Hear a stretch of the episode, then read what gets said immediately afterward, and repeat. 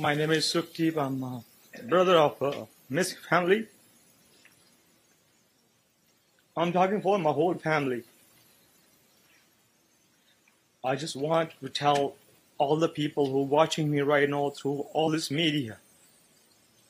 Every store, gas station, everybody who ever have the cameras, please check the camera. If you guys have any helpful tip or video, please provide it to the sheriff department or law enforcement department.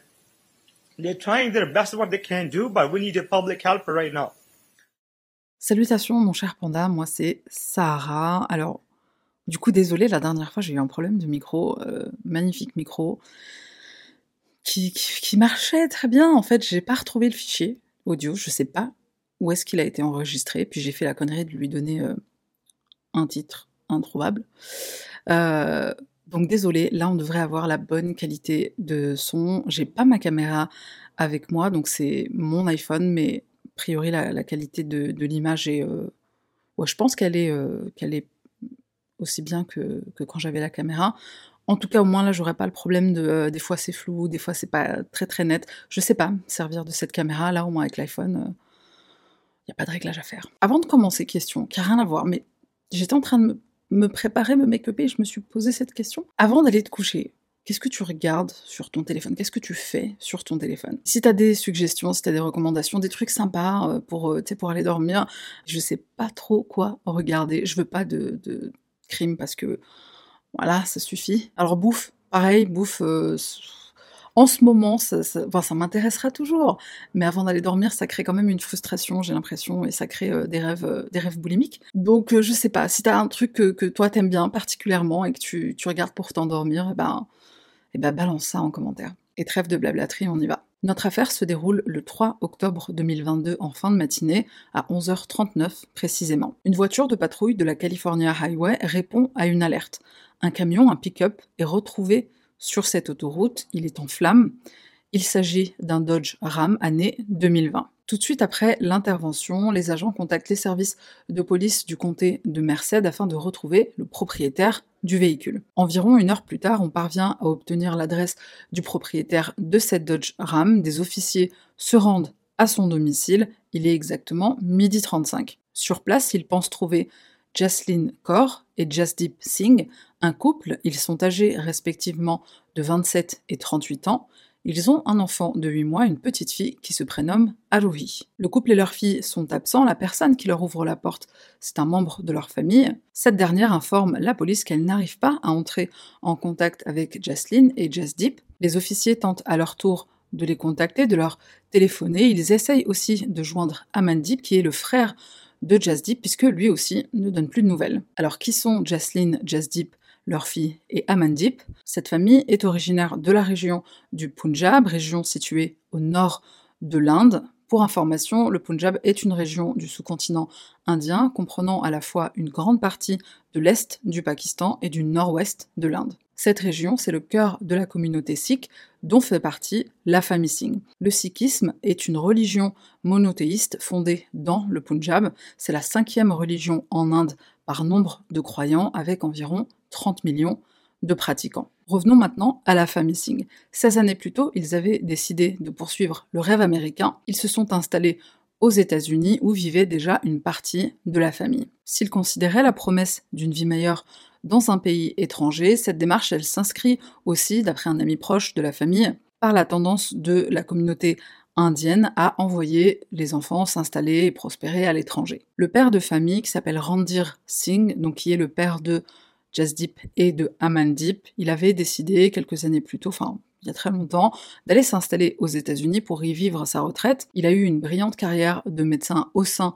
du gouvernement et quant à son épouse, Kirpal Kaur, elle a travaillé comme enseignante dans une école publique. Elle aussi a pris sa retraite avec son mari pour réaliser le rêve familial d'aller s'installer à l'étranger. Dès leur arrivée, en 2006, la famille Singh s'enracine dans leur nouvelle vie, leur maison se situe en Californie. Amandip et Jasdeep, leurs fils, sont à l'époque encore étudiants, ils terminent donc leur scolarité dans leur nouveau pays de résidence. Les frères travaillent dur, ils entreprennent la création d'une société de transport. Cette société, ils la nomment Unison Trucking et elle se situe dans le comté de Merced en Californie. Au passage, les Sikhs Punjabi sont très présents dans le secteur du transport de marchandises en Californie. Beaucoup d'entre eux conduisent des camions ou possèdent des sociétés de transport. En 2019, Jasdeep se marie avec Jaslyn Kaur. Leur union sera célébrée en Inde et après avoir fait toutes les démarches auprès de l'immigration, ils se retrouvent deux années plus tard aux États-Unis. En février 2022, le couple donne naissance à une petite fille, Aruhi. Amandip, le frère de Jasdeep, est marié également. Son épouse s'appelle Jasprit Kaur.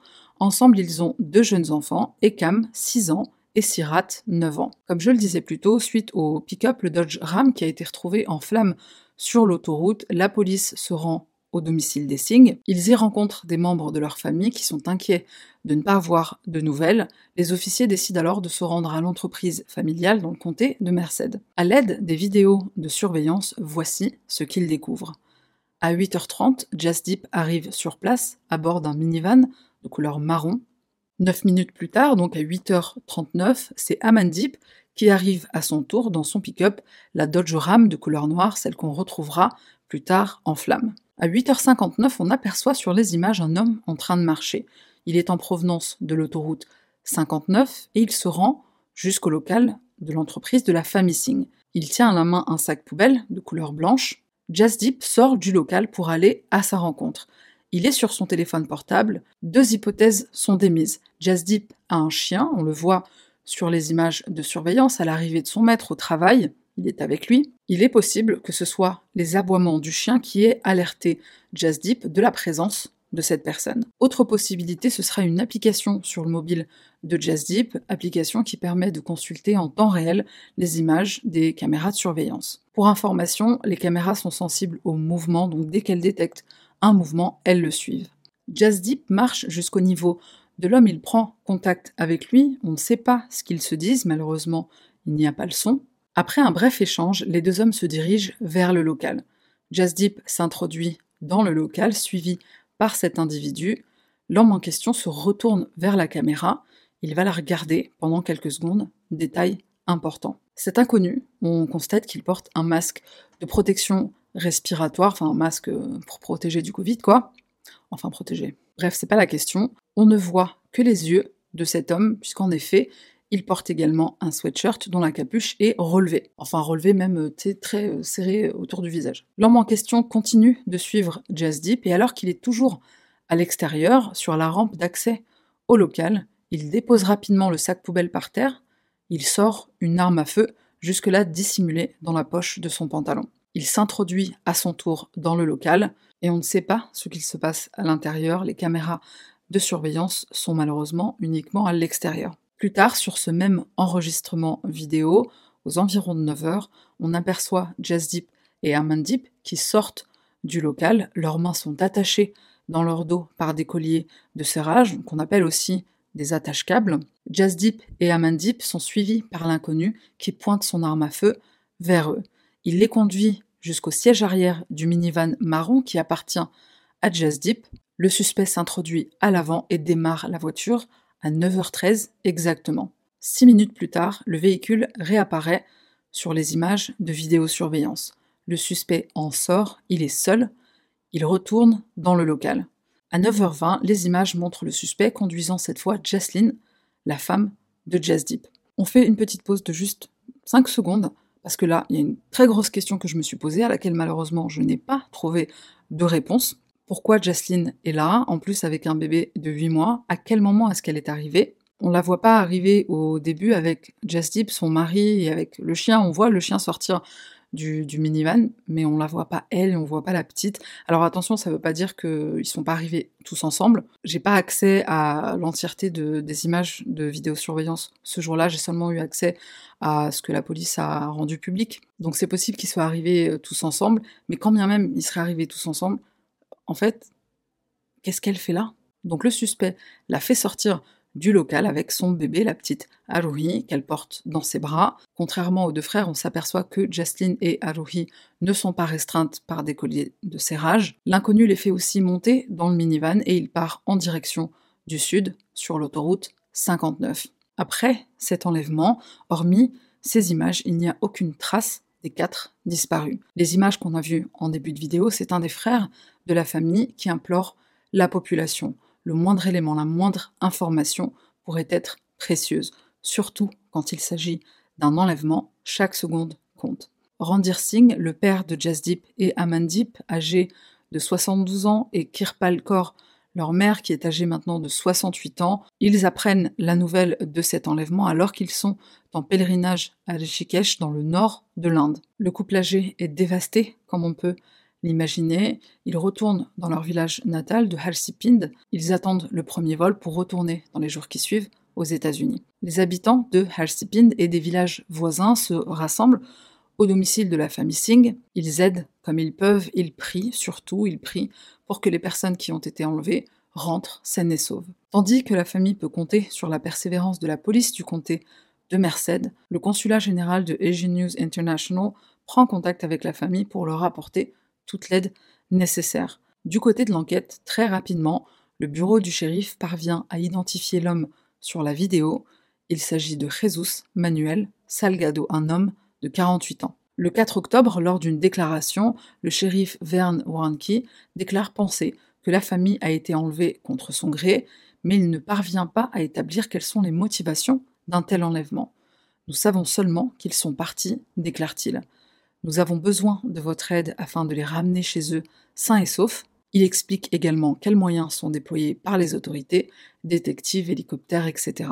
Aucune rançon n'a été demandée par le suspect. Suspect pour lequel il demande également l'aide du public pour l'identifier puis l'appréhender.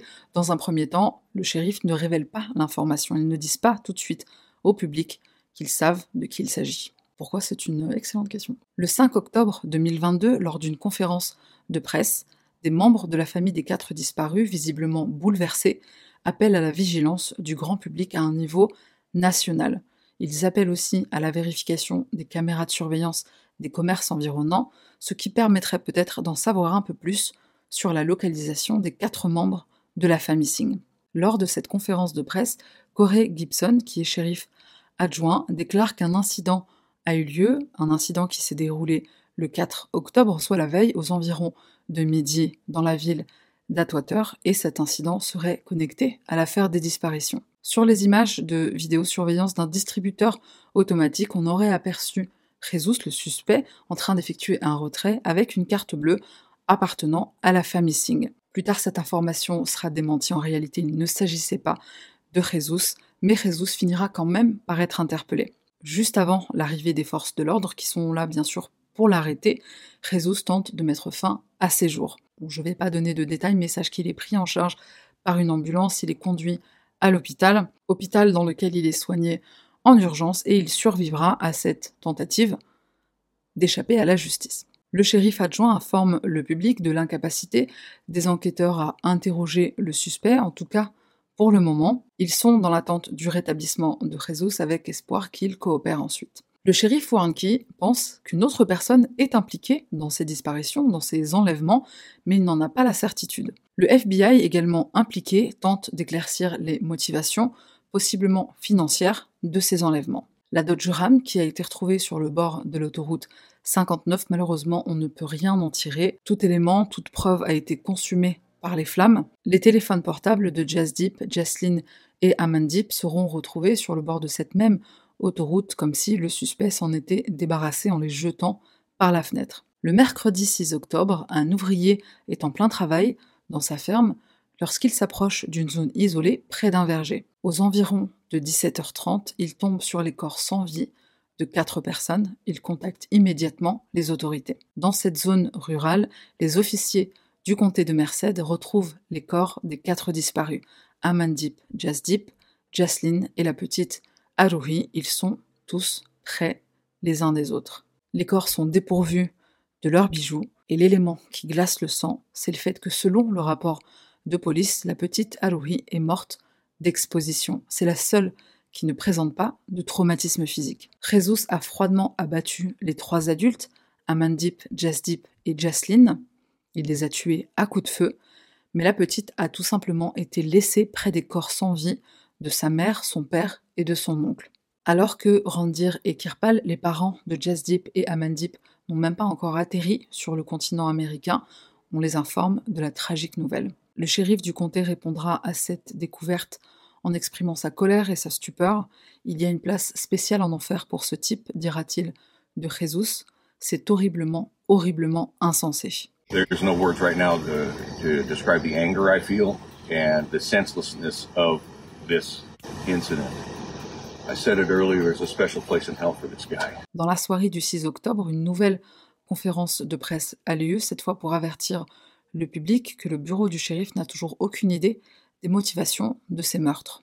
Le jour suivant, Jesus est inculpé pour les quatre enlèvements et pour les quatre meurtres. Il est envoyé à la prison du comté de Merced. La procureure du comté, Kimberly Lewis, déclare qu'elle n'élimine pas une éventuelle poursuite de la peine de mort. Son bureau s'en réserve le droit, même si on sait que ça crée euh, certaines exigences au, tribunal, notamment des exigences, ça, coûte de la thune.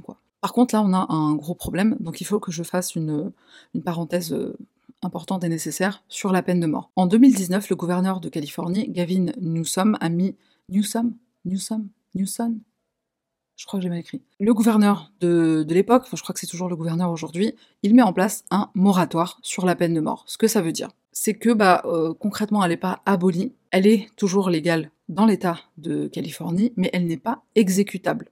C'est ça que ça veut dire un moratoire. Le gouverneur estime que c'est une sentence qui est injuste et raciste et qu'elle n'a rien à voir avec la justice avec un grand J. Il déteste la peine de mort, c'est le moins qu'on puisse dire. Après le moratoire, il met en place un démantèlement du couloir de la mort. Ça a eu lieu assez récemment et c'est encore en cours. Ce que ça veut dire pour les euh, presque 700 détenus qui sont dans le couloir de la mort aujourd'hui en Californie, c'est qu'ils vont tous être transférés vers d'autres prisons. C'est des prisons qui sont dans le même état, hein, qui sont toujours en Californie, mais c'est pas c'est pas une prison couloir de la mort qui est réservée rien que pour eux. Ils pourront être avec euh, bah, d'autres personnes, euh, se faire des copains, euh, trouver du taf, tout ça. Je pense que ce que ça veut dire, c'est peut-être bientôt une abolition de la peine de mort. Mais en attendant, c'est très compliqué de l'obtenir, puisque même si elle est sous moratoire, je sais pas comment on dit, mais même si elle moratoire et même si c'est difficile de l'exécuter, je pense que la procureure, elle est tellement, elle est tellement écœurée par, par cette affaire que le fait qu'elle dise vouloir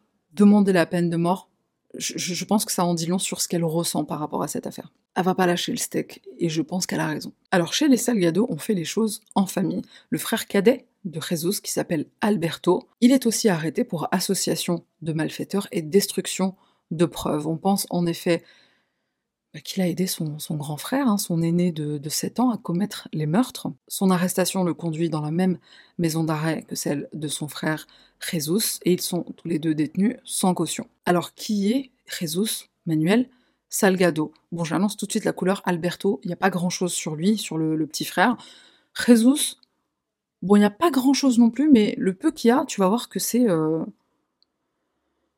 bah, je te laisse décider ce que c'est. Jesus, c'est un homme âgé de 48 ans, en tout cas au moment des faits, donc en 2022. C'est un résident du comté de Merced. D'après son casier judiciaire, oh bah oui, parce que tu imagines bien qu'il a un casier judiciaire, il a été condamné en 2001 pour possession de méthamphétamine.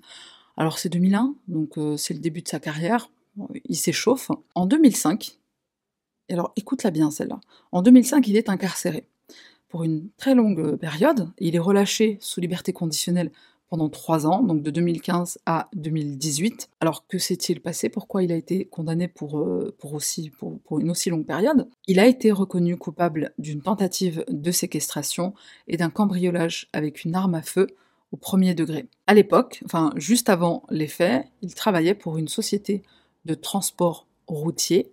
Ding ding ding, normalement ça te rappelle quelque chose. Il est licencié par cet ancien patron. Les raisons, il le soupçonne de voler de l'argent, de se servir dans la caisse. Pendant une nuit du mois de décembre 2005, Jesus se présente au domicile familial de son ancien patron. Il est vêtu d'un masque de ski armé d'un pistolet, encore une fois ça devrait te rappeler aussi quelque chose. Cet ancien employeur, il a une fille qui à l'époque est âgée de 16 ans, et ce jour-là, enfin ce soir-là, elle est à la maison avec une amie à elle. Puis elle reçoit un coup de fil Au téléphone, son père lui dit euh, Va voir maman et demande-lui de m'ouvrir le portail. En effet, le père de famille est en train de rentrer à la maison et il a avec lui un tapis qu'il vient d'acheter. L'adolescente s'exécute sans savoir que Jesus s'est glissé derrière son père et qu'il a une arme pointée vers lui. Jesus menace ensuite toute la famille avec son arme, il attache les mains de son ancien patron avec du ruban adhésif. Ruban adhésif, collier de serrage, hein, bon, t'as remarqué que le mode opératoire s'est perfectionné avec le temps. Jesus rassemble ensuite toute la famille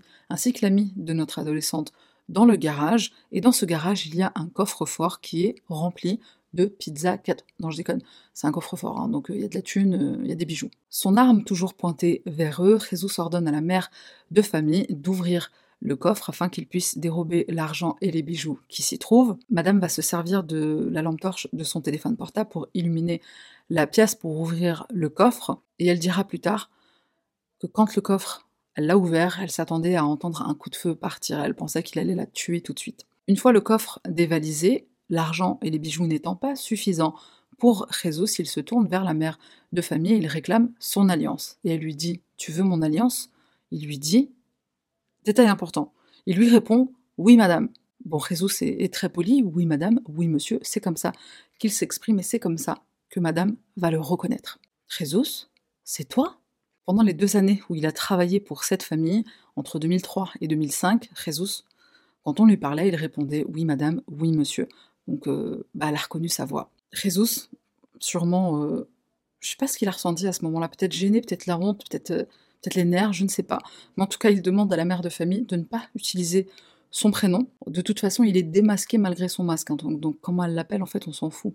Elle, elle sait qui c'est. Après ça, Jesus force toutes les victimes à entrer dans la piscine. Il les menace de les tuer s'ils appellent la police, et puis il quitte les lieux. Alors pourquoi un bain de minuit avant son départ?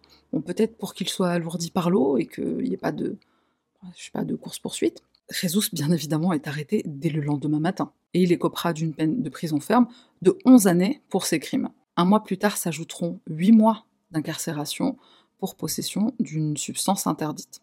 Après avoir purgé plusieurs années, mais pas la totalité de sa peine, Jesus est libéré le 21 juin 2015, libération conditionnelle qui prendra fin en 2018.